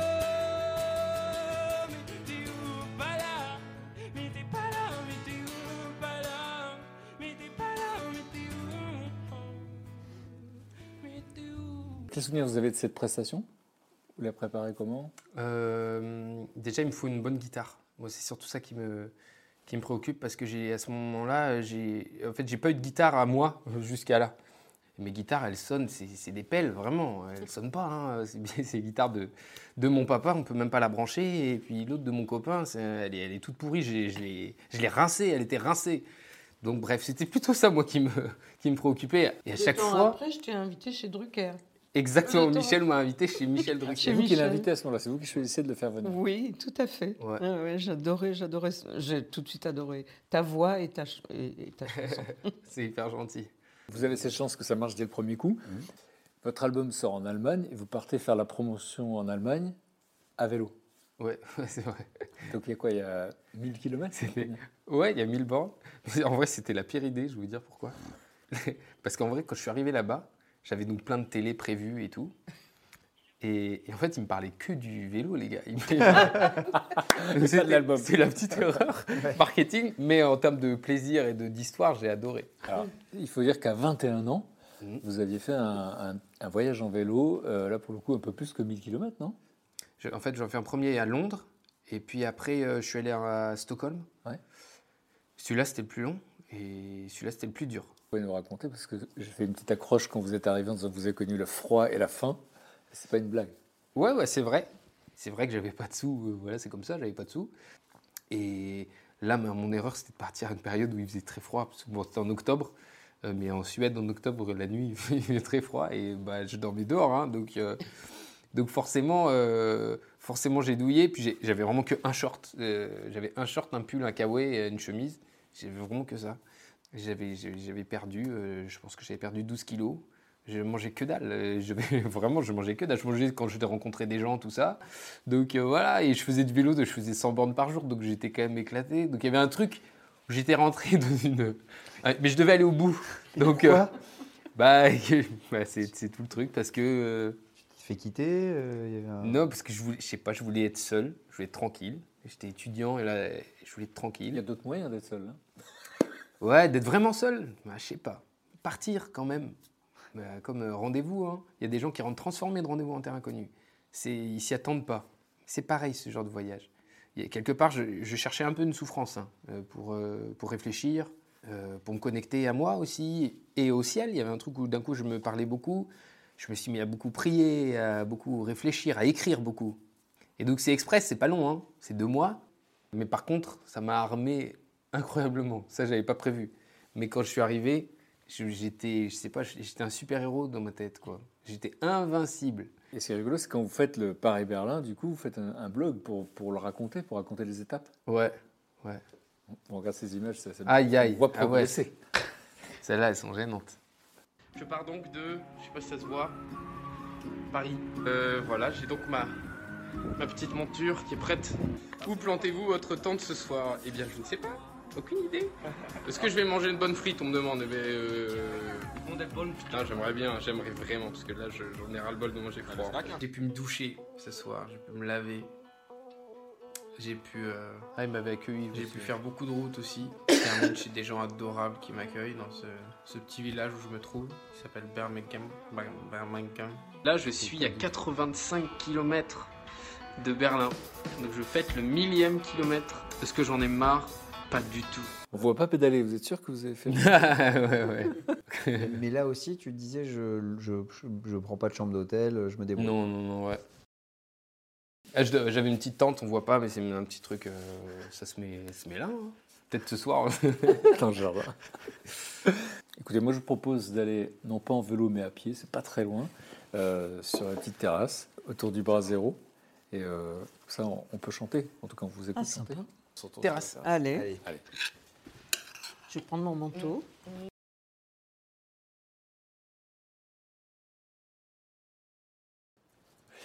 Bon, les, les- les soirées euh, au bord du feu, ça vous rappelle des souvenirs, j'imagine? Ouais, Le grave. scout Soirée au bord du feu, guitare, là, je suis à la maison. hein. ouais. Les, scouts, c'était votre vie quand même pendant un moment. Scout, ouais. Ouais, ça m'a ça m'a trop formé. Est-ce que tu avais un nom de scout? J'avais. Les enfants sont Non, non, non. Aigle, aigle bienveillant, un truc. Moi, mes copains, ils m'appelaient Wistiti, mais c'est- franchement c'est sympa, Wistiti. c'est pas mal. On Ouais, répétera pas. hein. City, qu'est-ce que vous nous jouez là? Euh, une chanson de Wistiti. Alors, euh, je peux vous faire, parce que tout à l'heure on parlait du voyage, euh, j'ai une chanson qui s'appelle Je m'en vais. Voilà. J'ai troqué mes clics et mes claques contre des cloques et des flaques. Mon sac à dos pour oublier qu'avant c'est toi qui me pesais. Ce qui m'emmène, ce qui m'entraîne, c'est ma peine, ou ma peine, que la haine. Ou ma route, ou ma plaine. Un Dieu que je l'aime, et tourne et tourne dans ma tête les images du long métrage. Où tu es belle et moi la bête, et la belle n'est jamais sage. Quand tu diras que c'est ma faute, que je n'ai jamais su t'aimer. Au diable, toi et tes apôtres. Je m'en vais.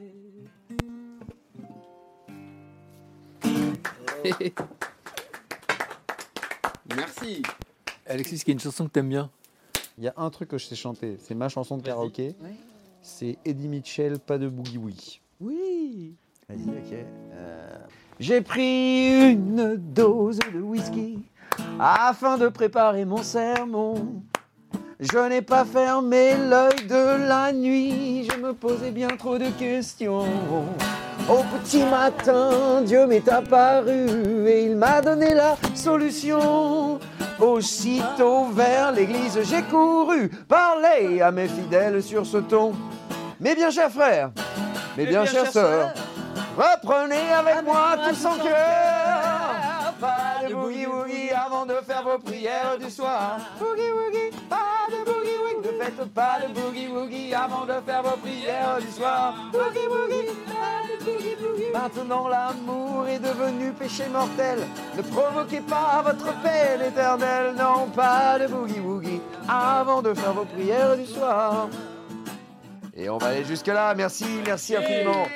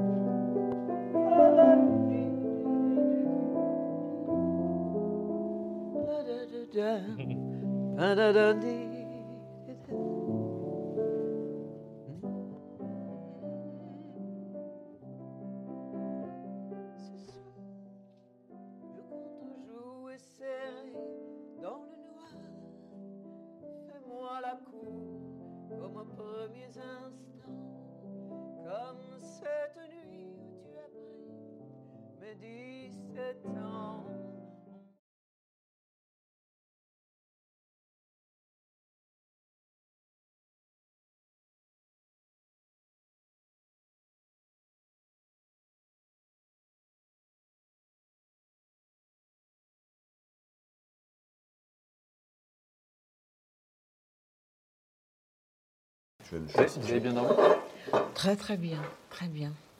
Tout douillé, euh, très très bien. Pas somnambule, je, enfin je pense pas. Hein. Vous m'avez pas vu euh, traîner dans les couloirs ou cuisiner. Vous n'avez pas cuisiné dans la nuit la suite de quoi On m'a Eh, Vianney, raconté. bien dormi Ça va les somnambules? Ça va Justement, on, on est là-dessus. On en quoi. parlait. Tout le monde a mis ses baskets? Ouais, il faut éviter. ouais, Moi, bien je- sûr, bien sûr. Attends, elle est où la dame blanche Elle est à mais- gauche, la dame blanche? C'est beau, franchement c'est beau. Magnifique. Bon, ça vous dit une petite partie de ping-pong avant le brunch? Bien sûr. Avec On y plaisir, va? ouais, avec plaisir. Je suis sûre que tu es très bon, même avec euh, ton problème.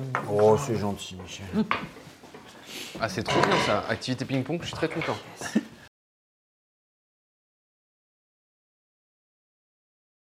Ouais, vous voulez raconter un truc sur le, sur le ping-pong? Ouais, on joue beaucoup au ping-pong à Avignon. Ah ouais Notamment, ouais, au théâtre des Béliers. Vraiment, j'y aille. Il y a eu une année euh, où avec mon, mon meilleur pote, euh, Ouais. on a créé un tournoi de ping-pong. Et bon bref, on s'est tellement éclaté que c'est devenu une- un rendez-vous. Et donc chaque année au théâtre des Béliers, il y a le soir du, tournoi de ping-pong. Ça se fait au théâtre, sur la scène, il y a un spectacle avant. C'est énorme. Et du coup, les gens sont invités et ils sont à donf quoi. Allez, c'est pour toi. monsieur. Bien joué, bien joué, bien joué. Ah, c'est à moi, pardon. Yes Ça. Vous savez quoi? On laisse les deux s'affronter. Ouais. Bah, Déjà, Euh, Vianney, il fait du tennis, Non, on est donc euh, bon. il a un Ah, petit c'est pas avantage pareil. là-dessus. Hein. non. C'est quoi, quoi, t'as dit? C'est un beau service. Allez, 2-0 là pour l'instant. Le vent, il y Là, le ça vent. tourne, donc 0-2. Allez. Ah. Ah, tu sais bien se matcher, enfoiré. Ça, Six. Mais, ça, Il y ça a près des cours de ça. tu vois ça, typiquement? Là, Ah oui, il ça, c'est profite, pas cool. profite de mon infirmité. Allez. Allez. Allez, on n'est pas loin. 2-9. C'est la... Oh non compliqué là. hein. T'es un sportif ou quoi Ouais. Tu peux remonter là. Hein Allez. 2-10. Oh Bien joué. Oui. Allez, c'est fini, Aïe. merci. Bravo. Bon ben, on Non. va préparer le brunch. Bravo. Ah, Bravo. désolé, frère. Excuse-moi. Il veut qu'il m'apprenne le smash, il est dingue. Je tiens à dire qu'il il m'a mis une piquette en étant infirme. Ouais. Merci de m'avoir laissé gagner, putain, ça fait plaisir.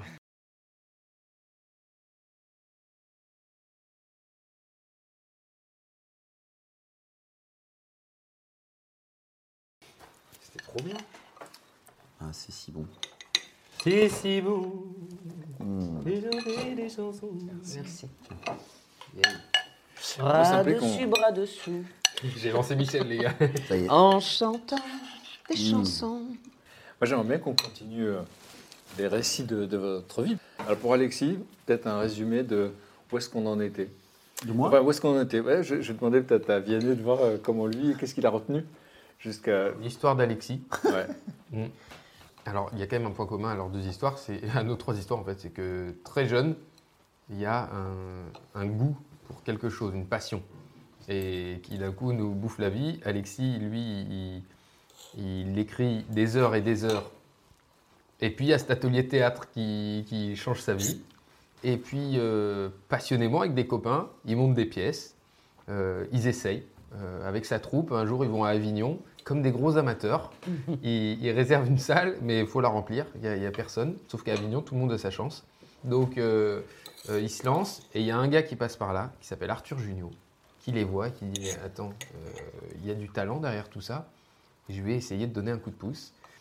Et puis, c'est le début d'une reconnaissance dans le métier. Et donc, euh, donc, il y croyait. Et désormais, le métier commence à y croire. Magnifique résumé. Ah oui.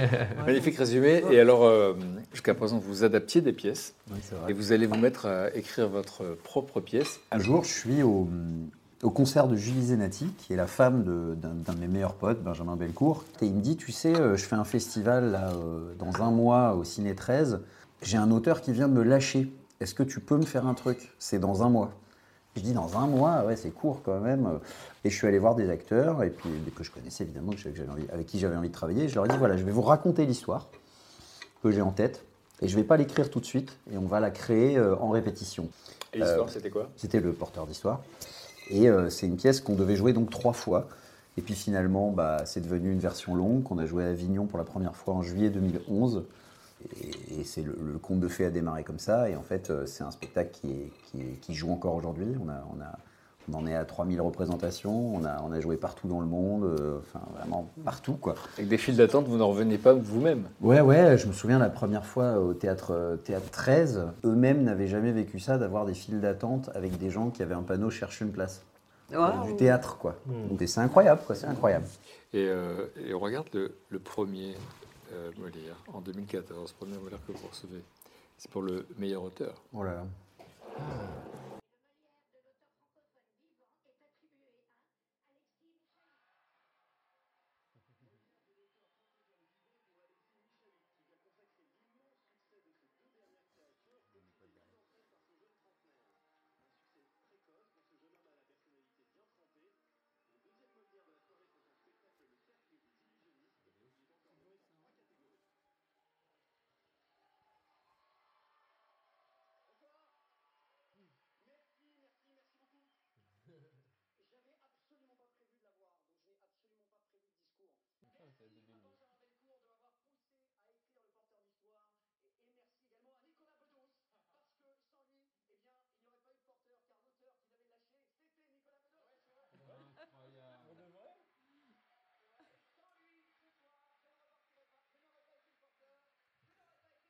Incroyable.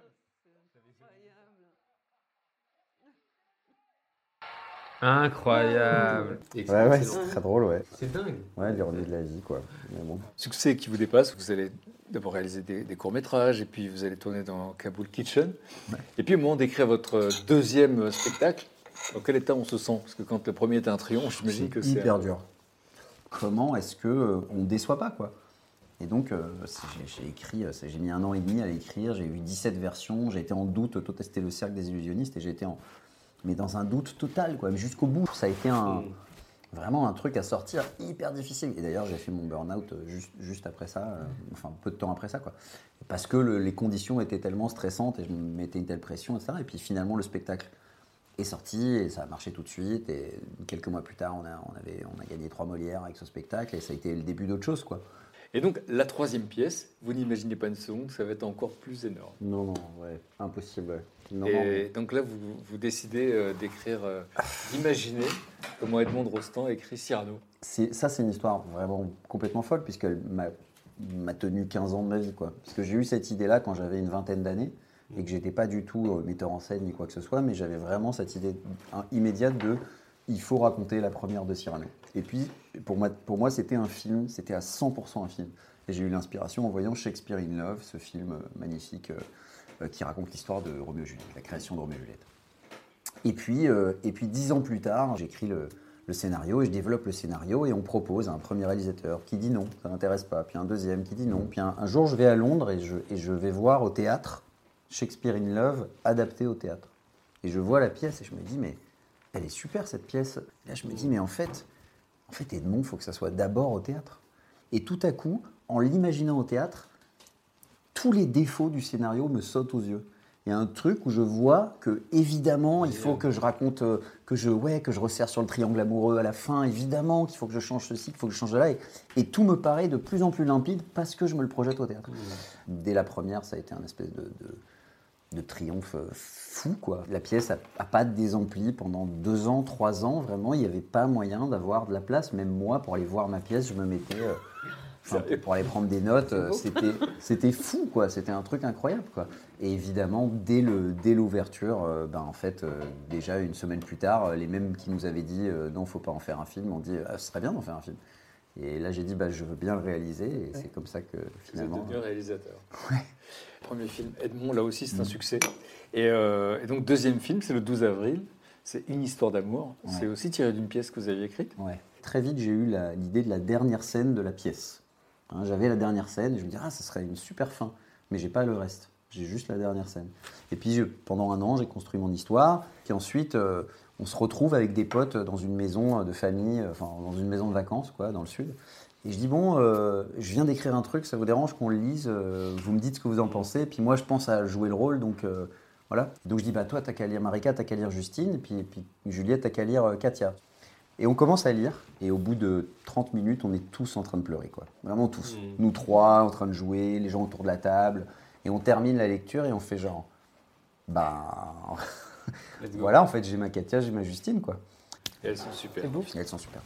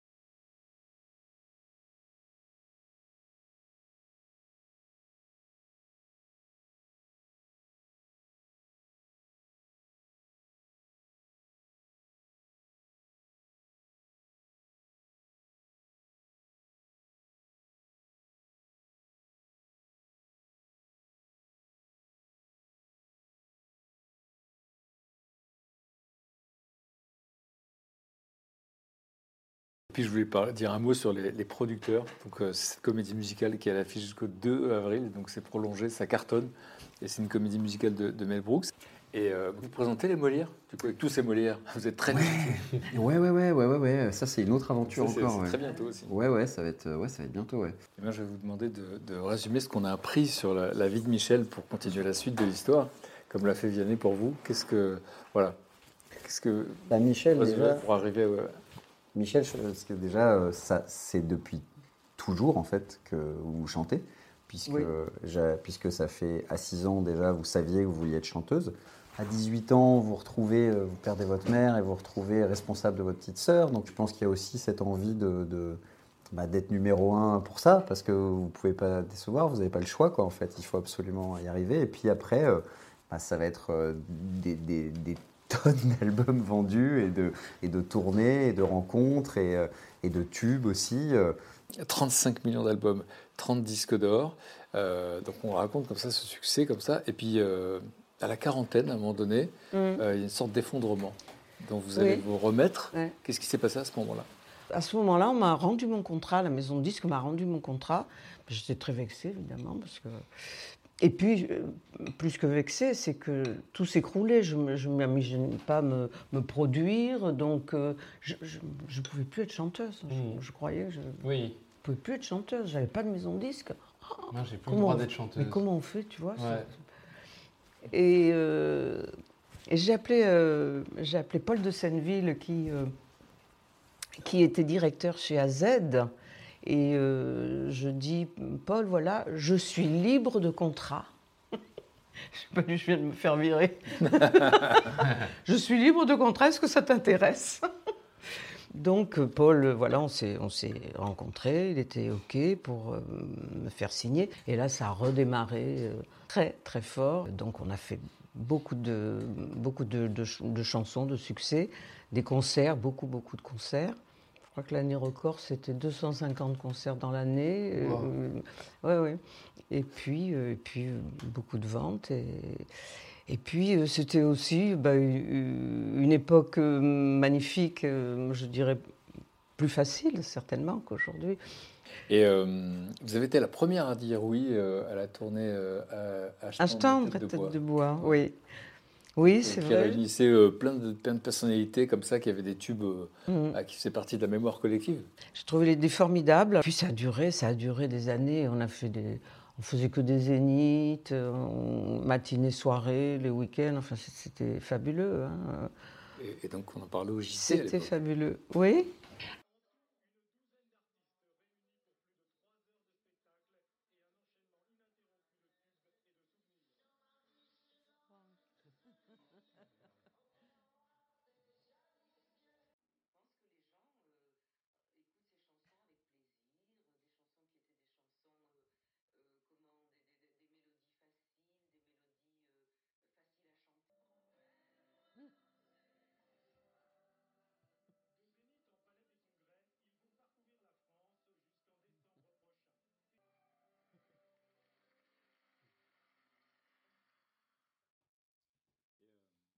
Et euh, bon, et là voilà. Et cet objet, j'allais dire presque une vie. Hein.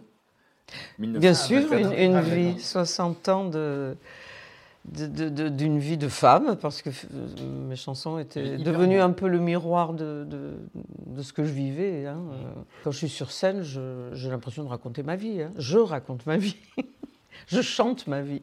Et tout ce qui est personnel est universel, disait Victor Hugo. Donc finalement, c'est pour ça que ça touche autant de gens. Et donc, on va voir si tout le monde a retenu la date des Folies Bergères.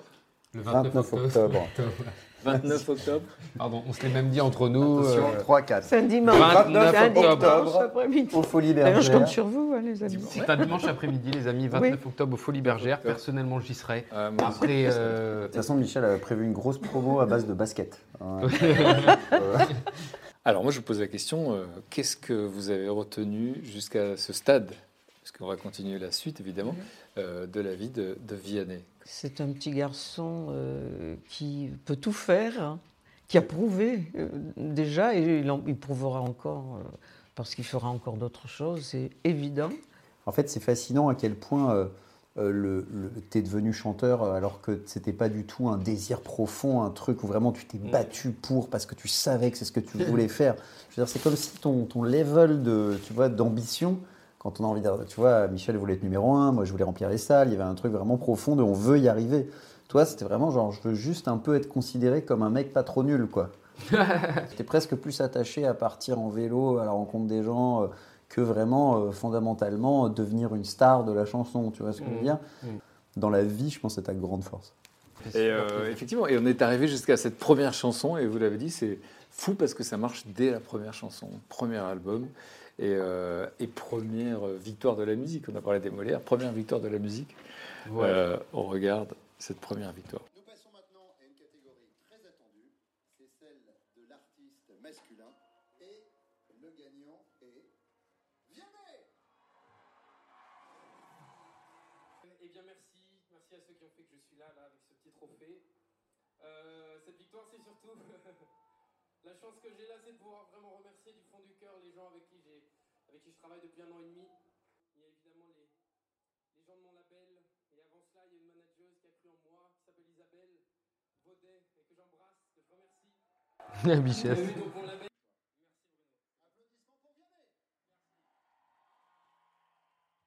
C'est Comme vous dites, ça faisait un an et demi à peine. C'est incroyable. Artiste Ouais, masculin ouais. de l'année. Moi, j'avais une vraie naïveté à l'époque qui fait que j'étais sincèrement touché.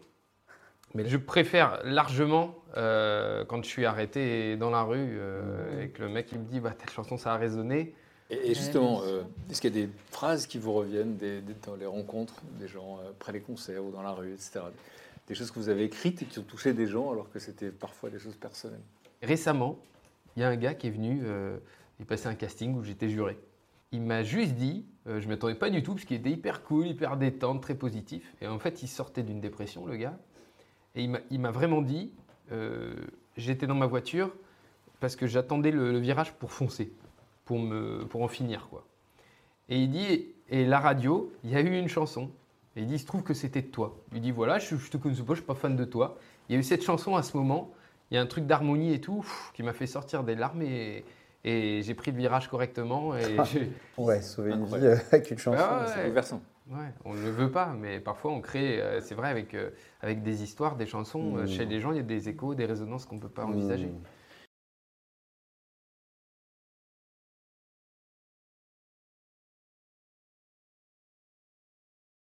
Chose, tout ça est allé très très vite. Qu'est-ce qui est allé vite en fait? Trop de quoi en fait? La moitié du temps d'être loin de chez soi, euh, je trouve ça beau, hein, ceux qui sont destinés à ça, mais honnêtement, c'est pas, c'est pas, pour moi, c'est pas, pour mon équilibre, c'est pas dingue. Et quand j'ai commencé à écrire pour les autres, j'ai vraiment réalisé que, en réalité, ça, c'était un truc qui m'épanouissait incroyablement, et que la, la réussite d'un projet, d'un autre, mais sous son nom, son truc, il- et moi, je suis juste euh, la plume ou le, le compositeur ça me rendait tellement heureux quand j'ai compris ça que petit à petit, c'est vrai que je, me bats contre ce démon, en fait, ce démon qui me dit allez, arrête, reste chez toi et comme ça, le soir, t'es avec ta famille et la journée, t'écris pour les autres, tu réalises et tout, tu fais ce que, ce que tu aimes, tu fais de la musique, c'est ma passion première, quoi. Et là, comme maintenant, j'ai arrêté ma tournée pour au, moins trois ans. Et bon, et l'histoire te dira si c'était un bon choix ou pas, j'en sais rien. Et en fait, je, fait, m'en fiche un peu. Ma passion, elle sera toujours là, tout le temps, tous les jours de ma vie, il n'y a pas de doute. Euh, Est-ce que je la partagerai autant que là? Bah, C'est compliqué, de ça, ça de le prévoir, c'est très dur. Quoi. Voilà. Un équilibre en tout cas fragile. Ouais. Et en tout cas, vous vous écoutez plutôt que de faire des plans. C'est là maintenant, j'ai Ouais, ouais. Mais euh, parce que moi j'ai cité Johnny Hallyday, Céline Dion, euh, Patrick Bruel, mais par exemple, vous dites la moitié de vos chansons que vous écrivez, c'est pour les autres. Vous pouvez me citer d'autres artistes du coup? J'ai beaucoup écrit pour Kenji, je ne sais pas combien de chansons, mais je- j'en ai écrit pas mal. Et euh, Kenji, en, en- en vrai, c'est vraiment une de mes idoles, même, je dirais, parce que euh, c'est un guide un petit peu dans ce métier.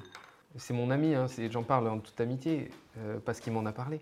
Euh, Kenji, il a vraiment grandi dans une caravane. Il allait vraiment à l'école avec ses cousins dans la caravane. Euh, il a du mal à lire, à écrire à la base quand il débarque chez les chanteurs. Sauf qu'il a une telle intelligence, une telle foi, il est tellement sympa que en fait on a envie de le suivre. Il se met à chanter, c'est prodigieux, sauf qu'il n'a pas, il a jamais pris de cours de quoi que ce soit. Et comme il a, il a toujours parlé à cœur ouvert, euh, les gens ils sentent ça, ils sentent la sincérité du gars. Donc euh, il y a un truc qui fait que j'ai- adoré écrire pour lui. Et puis, euh, vous l'avez dit tout à l'heure, le, le collectif, le sens des autres, un album de duo, donc avec plein plein d'artistes. Mhm. Et là, comment ça se passe? C'est votre initiative? C'est à chaque fois vous qui leur proposez Vous écrivez les chansons Vous écrivez à deux? J'ai proposé à mes copains, aux gens que j'aimais, en fait, que je connaissais, et je dis bah tu sais, à chaque fois on dit qu'on doit faire la musique, viens, on va en studio, et on fait des choses quoi. Et puis si c'est pas bien, t'inquiète, on, le garde pas quoi, comme d'hab. Donc euh, donc j'ai appelé, bah oui, j'ai appelé euh, Mika, mais Sheeran, on se parlait beaucoup aussi, on se parlait plus de, nos enfants, donc ça, n'avait pas de rapport, mais on s'envoyait des mails sur nos vies. Et à un moment, nos vies, c'est quand même aussi la musique, donc on, s'est dit, bah vas-y, on fait un duo. Euh, voilà, où il y a même un, y a un gars, il y a vraiment, un- une fois j'ai rencontré un sans-abri, et le gars, comme ça nous arrive souvent, il, il me dit, bah, j'écris des chansons et tout. Il me donne, il s'appelle Eric, et voilà, il me file ses textes. Il a 65 ans. Il me file ses textes, et puis moi je trouve ça vachement bien. Donc, euh, donc Eric, je l'ai ramené en studio, on a fait un duo. voilà, donc euh, il y aura Ed Sheeran, mais il y aura Eric, et il y aura Mika et Kenji, et voilà, mais voilà, j'ai- j'aime bien les, les expériences différentes, les gens différents. Donc euh, si je fais ce projet-là de duo, si je vais au bout, là j'en ai pas mal, donc je vais aller au bout, je pense. Et puis, il y a une chanson, moi, c'est ma préférée. Vous en avez parlé tout à l'heure. J'aimerais qu'on regarde euh, un extrait.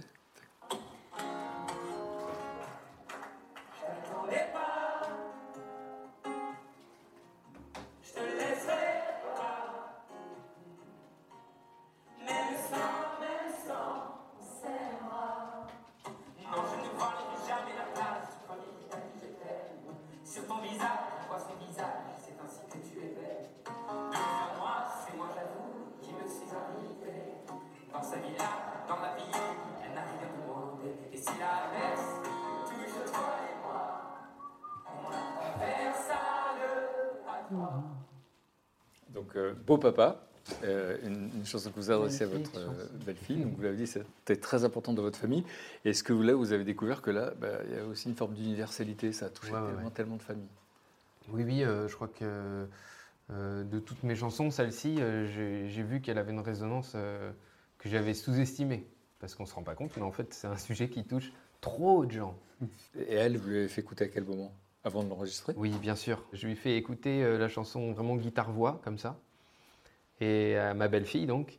Et elle était très mignonne parce que dès qu'on avait des, des amis à la maison, euh, elle passait, genre, je vais me coucher, tout ça. Et euh, elle disait juste, est-ce que tu peux jouer la chanson à tout le monde? Il y avait un truc. euh, vrai. elle était, Elle fière parce qu'elle avait sa chanson. Elle, elle C'est une avait, déclaration d'amour. elle avait magnifique. 8 ans, je pense. elle, était, elle, était, elle était fière d'avoir sa chanson. Et puis, euh, et moi, ça, je ne lui ai pas dit, mais je m'étais mis une énorme pression sur cette chanson.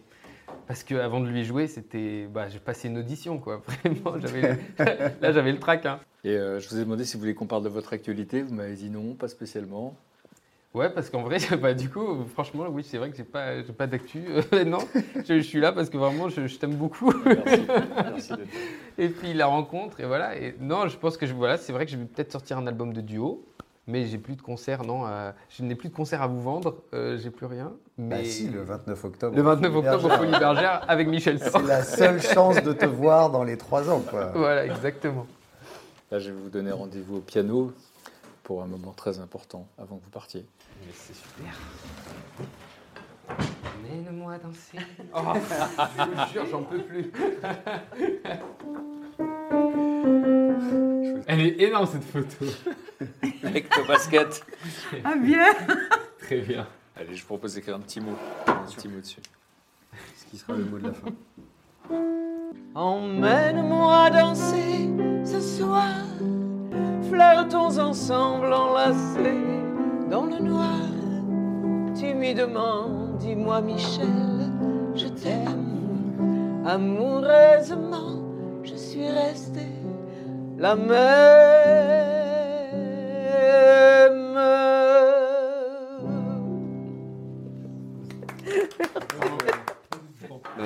Michel, tu peux dire qu'est-ce que j'ai Oui, alors, merci pour ce week-end. Rendez-vous Lisez Michel. Rendez-vous le 29 octobre au Folie Bergère. Voilà. merci. Merci pour ces beaux moments. Ok, ok. Rendez-vous Folie Bergère. Ah, c'était la réponse D'accord. Ah oui, bien sûr. Un petit astérisque. euh, je serai là le 29 Parfait. octobre. Mais où Aux Folies Bergères. Ah oui, c'est bien de le dire. Frédéric, tu veux mettre un mot? Merci pour cette authenticité précieuse. Et je serai là le 29 octobre. Bien au sûr, merci, Bergères. Oh, La petite photo, elle est pour vous. Regarde Michel, Ah, génial. Ah, je- ah, c'est tu te sympa. souviens pas de la date Sympa. Tu pourras toujours regarder la photo. Tu vois. Elle vous plaît? Super. Ah ouais. Faut que tirer. Tout va bien. Là, il faudrait vraiment pas que Michel Voilà, tombe. c'est Allez, camarade. Dangereux là. Merci pour Merci, ton accueil. Merci. pour Merci. beaucoup. Merci, du courage pour tout Vraiment. ranger. hein. Bien. Mais beaucoup aidé. Yep. Bon, Bisous. Paris. Ciao, ciao. Ciao, ciao. Nous sommes sur la Merci Seine. encore. hein. On arrive à Paris dans Vous êtes trop fort, vous allez vite. deux hein. heures. Salut, salut, merci beaucoup. Salut Merci. Ciao, ciao. Merci d'avoir écouté Un dimanche à la campagne. Tous ces podcasts sont disponibles gratuitement sur toutes les plateformes de streaming audio. Et pour retrouver l'émission euh, en replay, en intégralité, c'est sur France.tv. À bientôt.